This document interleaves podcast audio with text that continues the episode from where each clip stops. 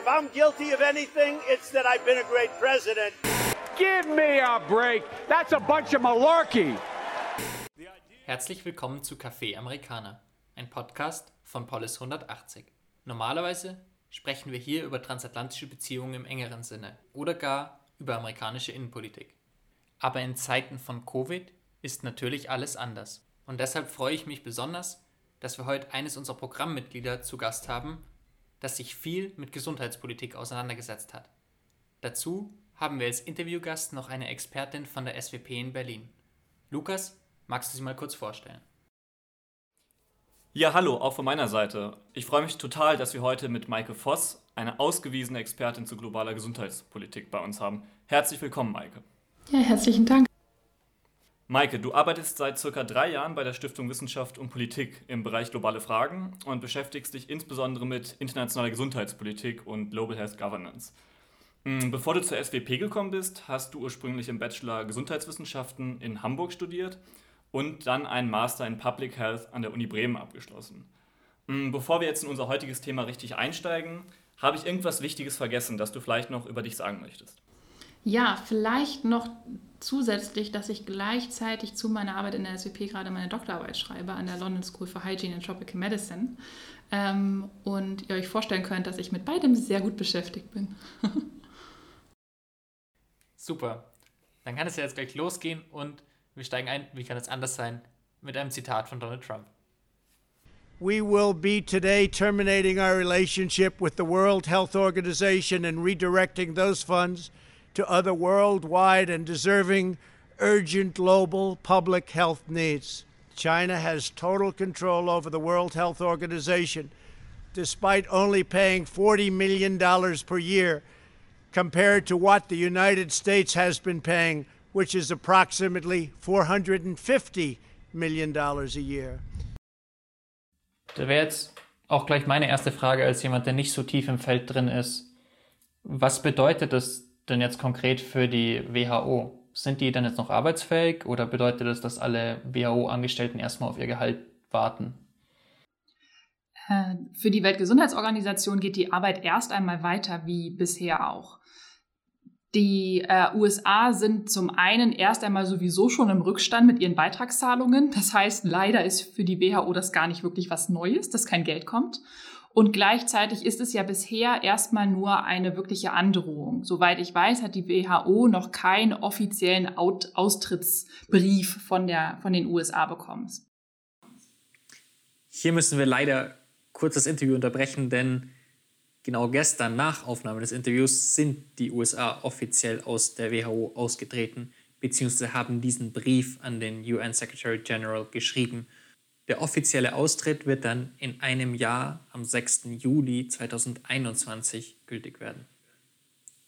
Aber ich denke, alles, was wir hier besprochen haben, ist trotzdem oder vielleicht gerade deshalb spannend, weil wir viel mehr auf die Gründe für diese Entscheidung und die konkreten Auswirkungen eingehen. Und jetzt zurück zum Interview.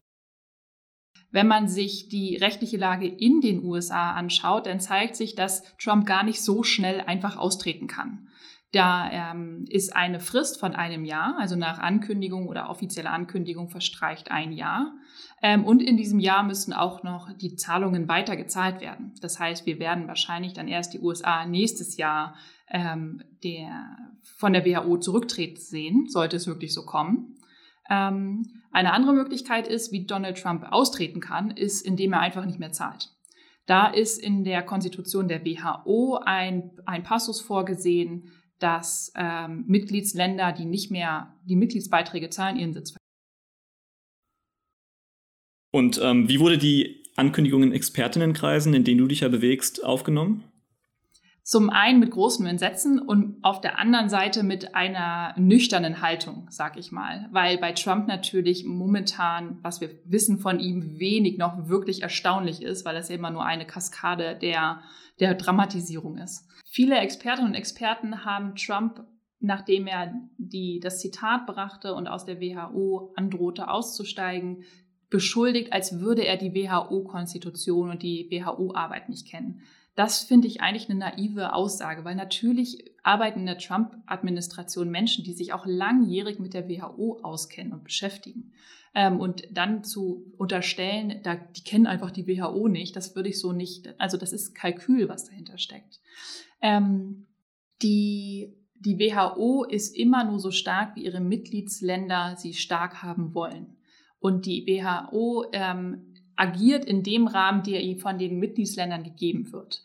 Die USA war ein extrem starker Akteur und es ist immer noch extrem starker Akteur in the shaping of WHO. Äh, also wie die WHO aussieht, welche Gremien es gibt, wozu sie programmatisch arbeitet, das ist alles auch Handschrift ähm, einer US-amerikanischen Regierung, unabhängig des Präsidenten.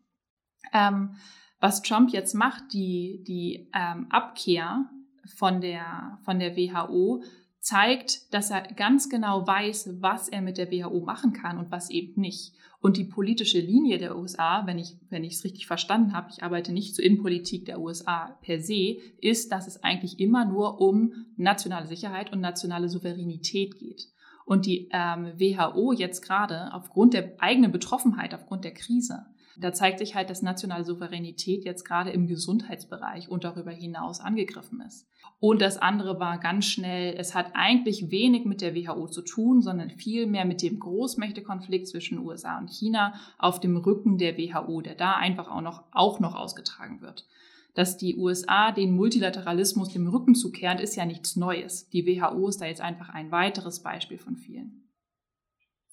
Jetzt hast du gerade schon das Verhältnis von National- bzw. Mitgliedstaaten und im Besonderen der USA zur WHO erläutert. Und jetzt sollten wir vielleicht aber nochmal ganz kurz einen Schritt zurückgehen und uns nochmal vergegenwärtigen, welche Rolle und welche Aufgaben die WHO überhaupt hat. Und vielleicht könntest du in einem zweiten Schritt ähm, erläutern, welche Aufgaben oder welchen Teil der WHO die Trump-Administration jetzt eigentlich kritisiert.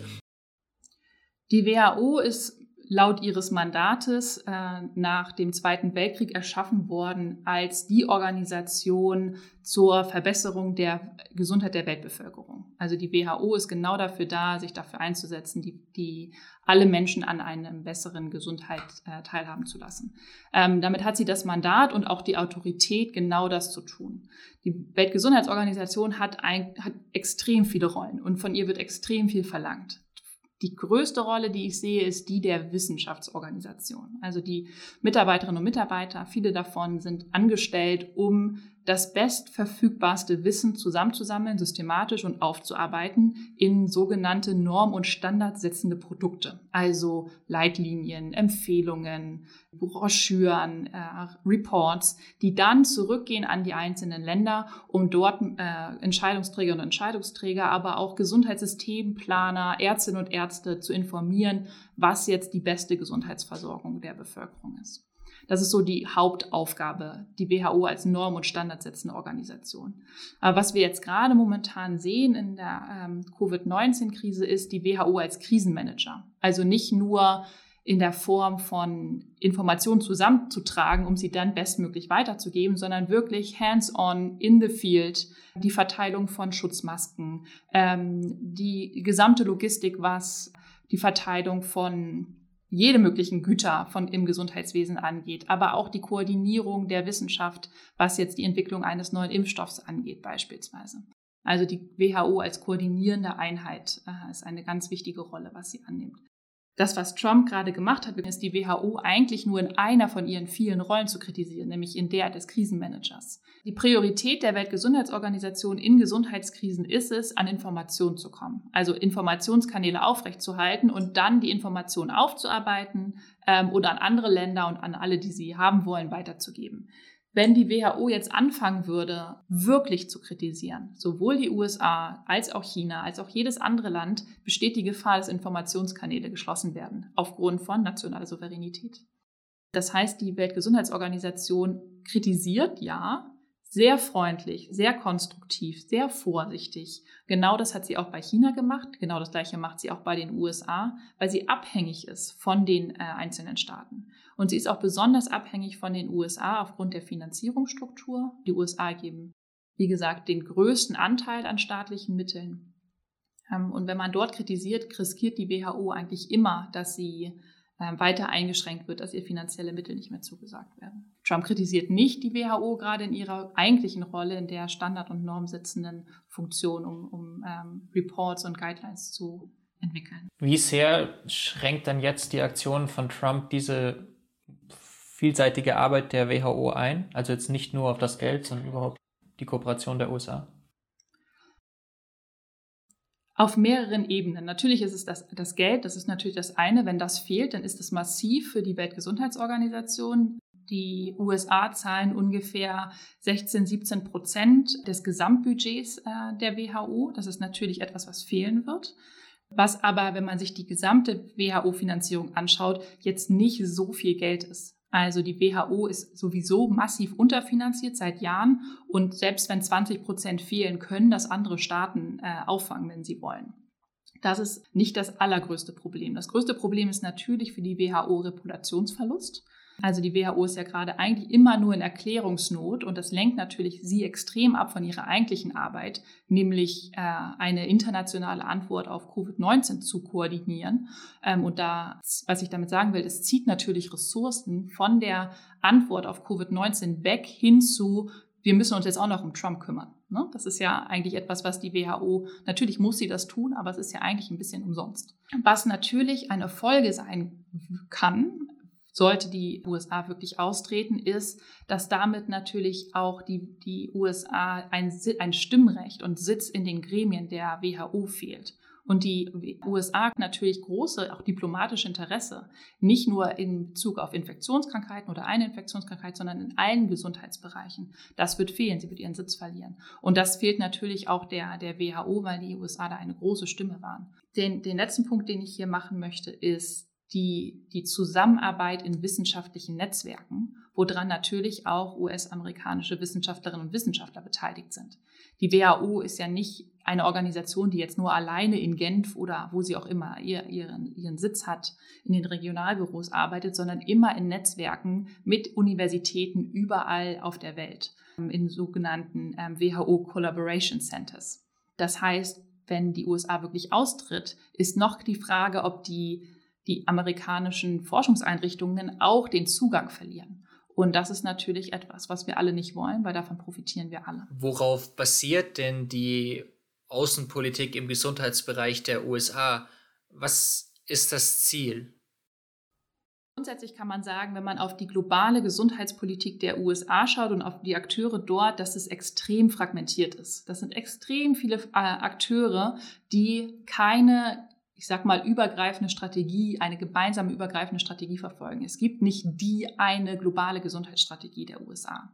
Es gibt äh, viele Akteure, zum Beispiel USAID, die äh, ihre eigene Strategie haben und die sie dann natürlich auch verfolgen. Hier unterbrechen wir einmal ganz kurz. Wie ihr vielleicht schon gemerkt habt, wimmelt es im Bereich Global Health quasi an Abkürzungen für Projekte, Organisationen und Fachbegriffe. Einige davon wollen wir in diesem Podcast zum besseren Verständnis kurz erklären. USAID steht für United States Agency for International Development. Dies ist die zentrale Behörde der USA im Bereich der Entwicklungszusammenarbeit. Sie untersteht dem US-Außenministerium und ist eine der größten Entwicklungshilfebehörden weltweit mit einem jährlichen Budget von über 30 Milliarden US-Dollar. USAID zum Beispiel hat eigentlich drei große Prioritäten. Das eine ist Mütter- und Kindergesundheit, das andere ist HIV und AIDS als Programmatik und das letzte sind andere Infektionskrankheiten, wie zum Beispiel Malaria und Tuberkulose. Was wir da sehen ist, dass es krankheitsspezifisch ist, also einzelne Infektionskrankheiten, da die großen Infektionskrankheiten und Mütter- und Kindergesundheit zusammengefasst. Was wir nicht sehen, ist einen systematischen oder systemischen Ansatz. Und wir sehen da eher großen Fokus auf etwas, was die USA intern in ihrer Innenpolitik eventuell bedrohen könnte. Also ich sage mal Kinder- und Müttergesundheit ein wenig Wohltätigkeit, nice to have. Und das andere ist ähm, nationale, Schutz der nationalen Sicherheit, falls Infektionskrankheiten zurück in die USA kommen sollten. Das ist eine große Motivation äh, in dem Bereich. Wir sehen beim Department of Health and Human Services, die auch eine globale Gesundheitsstrategie haben, dass sie ihre Bestrebungen in der Außenpolitik im Gesundheitsbereich immer koppeln mit etwas, was ihnen in der Innenpolitik Vorteile verschafft. Also wir senden Geld, äh, Human Resources und medizinische Güter ins Ausland, damit wir die Bürgerinnen und Bürger in den USA schützen. Also es ist so eine doppelte Schutzlogik, die dahinter steht, die wir bei vielen Ländern sehen. Es ist nichts USA-spezifisches, aber die USA hat damit angefangen und viele Länder sind da gefolgt. Wann ungefähr haben Sie besonders angefangen damit? Also die Strategie, die aktuellste Strategie vom äh, Department of Health and Human Services von 2012, also auch vor den SDGs, äh, nicht geupdatet bisher. Wann die erste Strategie war, kann ich nicht sagen. Aber die USA war, ist einer der größten Akteure in globaler Gesundheit, seitdem es die WHO gibt. Mhm. Ähm, und auch Wortführer wie ja in vielen anderen Politikfeldern auch. Die Interessen bestehen ja unter Trump genauso weiter wie unter Obama oder Bush warum hat sich jetzt Trump so anders entschieden, die anders zu verfolgen? Hängt das nur mit seiner grundlegenden Ablehnung gegenüber Multilateralismus zusammen? Ja, grundsätzlich kann man sagen, dass Trump schon ein sowieso etwas ein wenig anders macht als seine als die Regierungen davor. In den USA hängt globale Gesundheit auch immer sehr sehr am Präsidenten. Das haben wir gesehen 2003, als Bush PEPFAR ich muss einmal ablesen, President's Emergency Plan for AIDS Relief ins Leben gerufen hat. Obama hat das aufgegriffen. Wie von Mike erwähnt, adressiert die US-Regierungsinitiative PEPFAR aus den 2000er Jahren die globale HIV- und AIDS-Epidemie. Im Verlauf der Jahre hat PEPFAR über 80 Milliarden US-Dollar für die globale Behandlung, Prävention und Erforschung von HIV-AIDS bereitgestellt. Es ist das größte Global Health Programm in der Geschichte, das sich auf eine bestimmte Krankheit konzentriert. Und es wird angenommen, dass durch PEPFAR über 18 Millionen Menschenleben gerettet werden konnten. Trump hat in, in der Hinsicht noch nichts, äh, keine Initiative gestartet für globale Gesundheit. Er hat allerdings globale Gesundheit noch einmal mehr mit nationaler Sicherheit verknüpft, indem er eine, ein Strategiepapier zur globalen Gesundheitssicherheit, Global Health Security, veröffentlicht hat. Also keine neue Organisation oder keine weitere Ausführung der bestehenden, sondern eher noch eine stärkere Verknüpfung mit nationaler Sicherheit. Jetzt haben wir genau dieses nationale Sicherheitsnarrativ auch schon bei vorherigen Präsidentschaften gesehen. Lou hat es ja eben schon angesprochen. Bei Bush gab es die Debatte um biologische Waffen und die mögliche Gefährdung für die US-Bevölkerung. Genauso bei Obama, beim demokratischen Präsidenten 2014, ähm, kann ich mich an seine Statements erinnern, dass die Ebola-Epidemie auch ein nationales Sicherheitsrisiko darstelle. Mhm also sehen wir nicht eigentlich doch eine klare Kontinuität in dieser Sache ähm, über die vergangenen Präsidentschaften und Trump führt es einfach fort? Wie du richtig sagst, die Verknüpfung mit nationaler Sicherheit ist jetzt nichts, was Trump erfunden hat und was Trump begonnen hat. Das ist Tradition in der US-amerikanischen globalen Gesundheitspolitik und auch unabhängig von der Partei, die, die da gerade regiert. Das ist, die Narrative sind da sehr, sehr eng beieinander zwischen den Parteien. Was ein Unterschied ist, ist, dass Trump noch dreimal ehrlicher ist mit seiner Politik. Also er sagt ganz klar, es geht ihm nur um die, um den Schutz und die Gesundheit der US-Amerikanerinnen und Amerikaner. Obama war das, bei Obama war das Wohltätigkeitsnarrativ, was ich ihm auch abgekauft habe, stärker. Ein Gerechtigkeitsnarrativ haben wir weder bei Obama noch bei, noch bei Trump gesehen. Also ein wirkliches äh, Gerechtigkeitsnarrativ, was globale Gesundheit angeht. Globale Gesundheit ist auch immer ein, ein, ein Ort, wo natürlich Gesundheitsdiplomatie stattfinden kann. Und das sehen wir, haben wir stark gesehen bei Obama und Trump ist halt derjenige, der es jetzt gerade eher nach hinten fährt. So wie er es auch in ganz vielen anderen ähm, Politikfeldern macht. Also die generelle Abkehr des Multilateralismus zeigt sich jetzt auch bei Gesundheit. Das Spannende ist eher, warum bei Gesundheit so spät? Also warum hat es das nicht? Also ne, die, das Klimaabkommen wurde vorher gekündigt. Warum kommt Gesundheit erst jetzt? Nutzt Trump die Krise jetzt einfach dafür, seine Politik auch noch in dem, Politik auch noch in dem Bereich durchzusetzen? Oder steckt da noch was anderes dahinter? Und da bin ich sehr gespannt drauf, was die Politikwissenschaft und die internationalen Beziehungen in der Zukunft dazu sagen werden. Wenn sich jetzt der Austritt und die, das Defunding der USA für die WHO tatsächlich bewahrheiten sollte und äh, die USA wirklich austreten würden, ganz konkret, für welche Bereiche ähm, würden sich da gravierende Auswirkungen zeigen? Also für welche zum Beispiel Programme oder genaueren ähm, Prioritäten der WHO, die sie im Moment hat? Genau, das ist zum einen die Grundfinanzierung der Weltgesundheitsorganisation, also Arbeitsverträge der Menschen, die im Hauptquartier der WHO arbeiten in Genf und in den sechs Regionalbüros, als auch in einzelnen Länderbüros, ganz sicher. Also die grundsätzliche wissenschaftliche Arbeit der WHO. Das ist auch mit das Wichtigste, was mit wegfallen wird. Das andere sind natürlich die Programme, die die WHO finanziert mit ihren freiwilligen Beiträgen, worüber sie die Programmatik der WHO auch besonders steuern kann. Und da gibt die USA das, den größten Beitrag an die Polio-Programme gegen, für Impfungen gegen Kinderlähmung überall auf der Welt, aber vor allem in Nigeria, Pakistan und Afghanistan. Dort laufen noch große Programme. Das wird natürlich fehlen, aber da ist, wie gesagt, die Frage nicht, ob das in irgendeiner Weise kompensiert werden kann, sondern eher, wer das macht. Und das ist jetzt auch kein äh, Weiß-Schwarz. Wenn die USA geht, dann kommt China. Die Akteurslandschaft ist ein bisschen bunter. Es gibt neue Allianzen und die EU hat auch schon angekündigt, dort Finanzen aufzufangen, beziehungsweise viele Akteure erhöhen jetzt schon ihre Finanzbeiträge, dass es jetzt nicht so ist, dass man China da sofort den, den Ball übergibt und das Feld überlässt. Ist das denn in dem Sinn viel Geld? Also als Referenzwert, das ist weniger als die 760 Millionen von Herrn Scheuer oder das ist das Äquivalent von irgendwie vier oder fünf neuen F-35 Flugzeugen. Ist das im Gesundheitsbereich, ist das viel Geld? 450 Millionen? Ähm, nein. Die USA ist der größte Geber, was Entwicklungshilfegelder für Gesundheitspolitik und Gesundheitsprogramme angeht. Das sind ungefähr für die Jahre 2014 bis 2016 10 Milliarden Euro. Also die USA geben extrem viel Geld. Allerdings muss man da ein bisschen genauer hinschauen, wohin, hinschauen, wohin sie das Geld gibt. 80 Prozent der Mittel von den USA läuft nämlich in bilaterale Programme, also an einzelne Länder, und nur 20 Prozent multilateral. Also da sehen wir schon eine Ungleichverteilung in dem Bereich. Die 20 Prozent, die dann in multilaterale Akteure laufen, teilen sich natürlich noch einmal auf zwischen dem, der Weltgesundheitsorganisation als kleiner Bereich ähm, dem globalen Fonds und ähm, der Impfallianz Gavi sowie viel, vielen anderen. Und die WHO ist dann nicht die Organisation, die am größten profitiert von diesen multilateralen Beiträgen. Also die Mittel, die jetzt wegfallen, das ist Geld in jedem Fall, das sind Steuergelder in jedem Fall, aber das ist kompensierbar. Gavi und der globale Fonds sind Beispiele für sogenannte Public-Private Partnerships.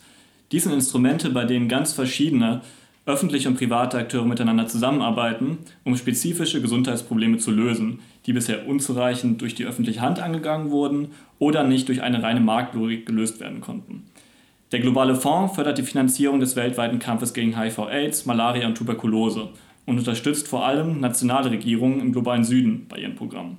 Gavi ist eine globale Impfallianz, die sich um die weltweite Versorgung eher einkommensschwacher Staaten mit Impfstoffen kümmert, sodass diese Impfstoffe nicht zu gängigen Weltmarktpreisen erwerben müssen. Im Statement vom Anfang ähm, dieses Podcasts kündigt Trump ein Redirecting von Geldern in andere Kanäle jenseits der WHO an.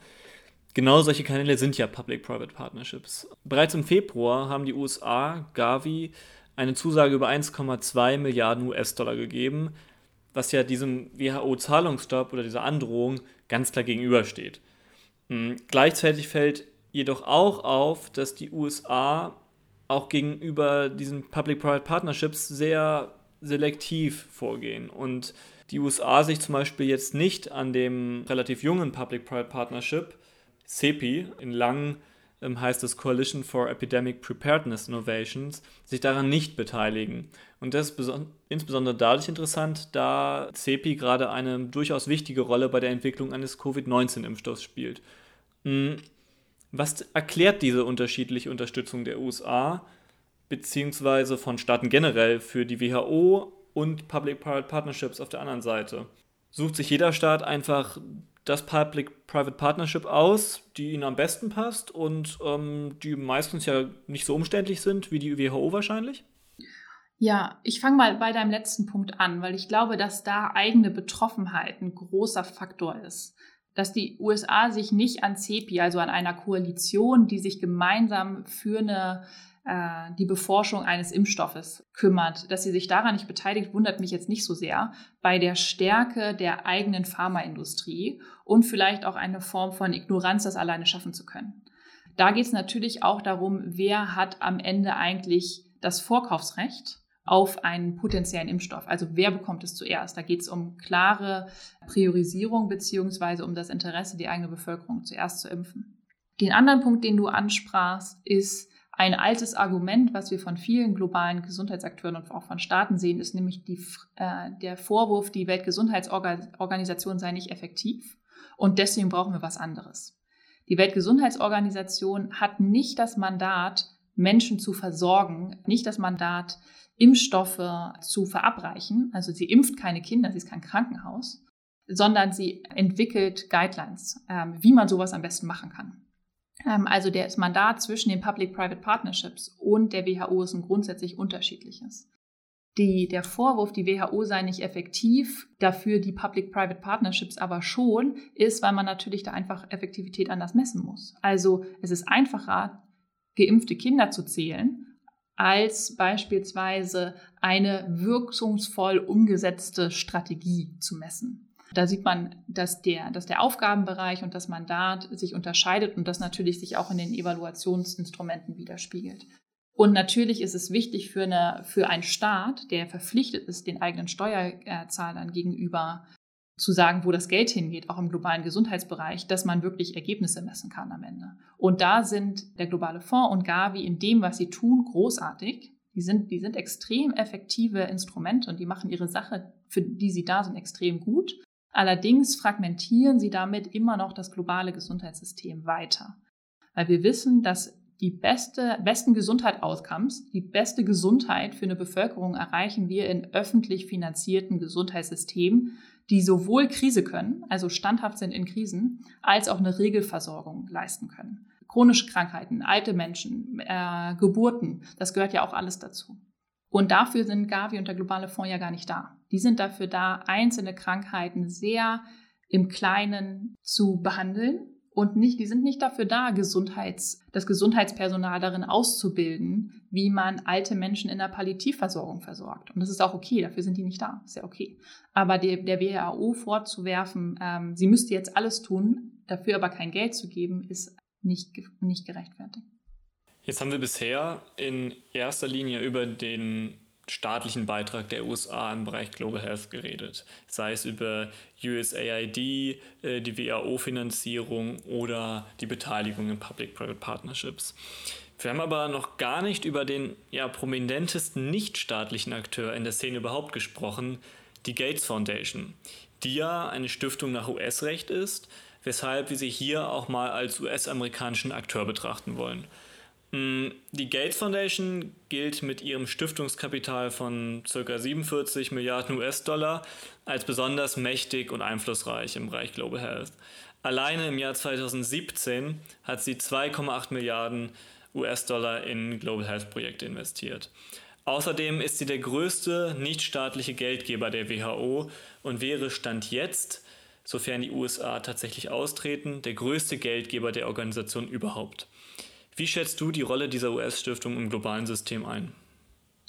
Die Gates Foundation ist einer der größten und wichtigsten Akteure in globaler Gesundheit, die auch wirklich den Ton angeben. Sowohl durch ihr Geld, natürlich auch programmatisch, aber auch durch ihren, ihr Netzwerk. Die Gates Foundation finanziert unfassbar viele NGOs in ihrer Arbeit, die natürlich eher on the ground die Gesundheitsarbeit leisten.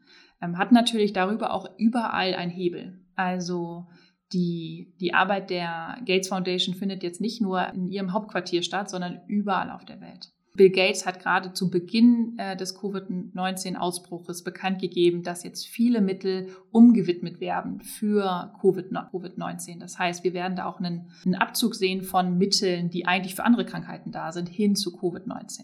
Das heißt, sehr viel Fokus auf eine einzelne Krankheit. Die Gates Foundation wird oft kritisiert für zwei Bereiche. Das eine hast du schon angesprochen, das sind, ist die Abhängigkeit, die die Gates Stiftung kreiert hat bei der Weltgesundheitsorganisation, aber auch bei anderen Organisationen, die finanzieren auch die globalen Public-Private Partnerships, finanzieren sie auch mit.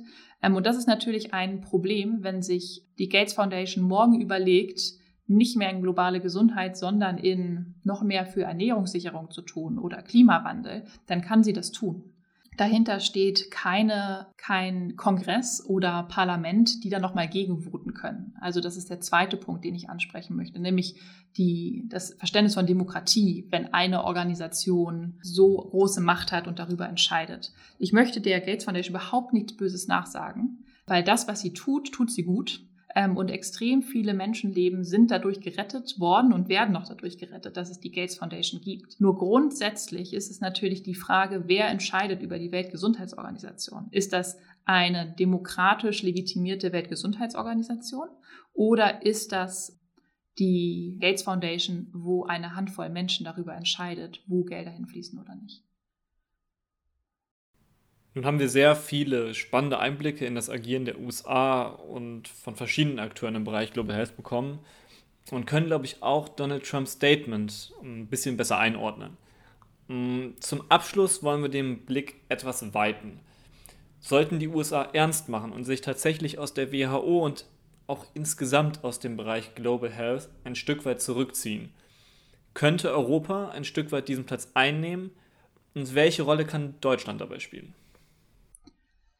Könnte oder sollte, ist, glaube ich, eher die Frage. Ähm, und das natürlich nicht alleine. Das deutsche Narrativ in globaler Gesundheit ist immer ein sehr partnerschaftliches. Also immer Deutschland mit der EU, mit anderen Ländern. Und ich glaube, dass das ein guter und richtiger Weg ist, um Abhängigkeiten äh, in dem Bereich zu vermeiden und weil das einfach, glaube ich, auch ein ein guter und angemessener Politikstil ist. Die EU hat angekündigt, ihr, ihr Engagement im globalen Gesundheitsbereich auszubauen. Deutschland wird das extrem unterstützen mit der deutschen Ratspräsidentschaft. Und ich glaube, es geht darum, dort sowohl mehr zu leisten als auch sichtbarer zu werden. Also die EU macht schon viel, nur sie ist nicht wirklich sichtbar. Das ist auf der einen Seite. Und das andere ist auch in den Gremien der Weltgesundheitsorganisation dafür zu sorgen, dass mehr regionale Ansätze dort auch wirklich gehört und äh, auch durchgesetzt werden können. Also die EU beispielsweise hat gar kein Stimmrecht auf der, in den Gremien der, der Weltgesundheitsorganisation. Darüber könnte man natürlich nachdenken, ob sie das nicht bekommen sollten. Und ich glaube, da gibt es sehr viel Reformbedarf, der auch sehr, sehr sichtbar ist. Und Deutschland kann da, kann da sehr, sehr viel helfen. Und ich glaube, es ist auch sehr erwartet von internationalen Akteuren, dass Deutschland da noch viel, viel mehr macht. Damit sind wir auch schon am Ende unserer heutigen Folge von Café Amerikaner. Liebe Maike, ganz herzlichen Dank, dass du dir heute die Zeit genommen hast und uns einen spannenden Einblick in die Rolle der USA im Bereich Global Health gegeben hast. Ja, sehr, sehr gerne. Wir haben im Rahmen des Interviews mit Maike noch über einige andere Dinge im Politikfeld Global Health und ihre Tätigkeit als Politikberaterin in Deutschland gesprochen. Das sind echt noch ganz spannende Informationen aber die haben jetzt hier thematisch nicht ganz so gut reingepasst. Wir packen das aber alles noch in eine zweite Folge, die wir in den kommenden Wochen veröffentlichen.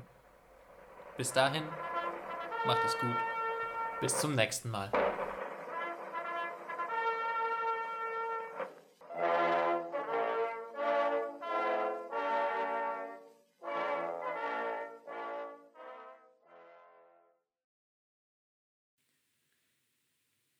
Dieser Podcast von Polis 180 gibt ausschließlich die Meinung der Autorinnen und Autoren wieder.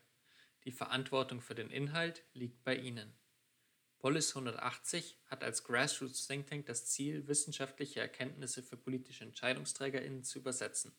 Ideen, Analysen und Lösungsansätze unserer Generation bringen wir durch innovative Ansätze vor und unterstützen damit eine konstruktive, innovative und partizipative Außen- und Europapolitik.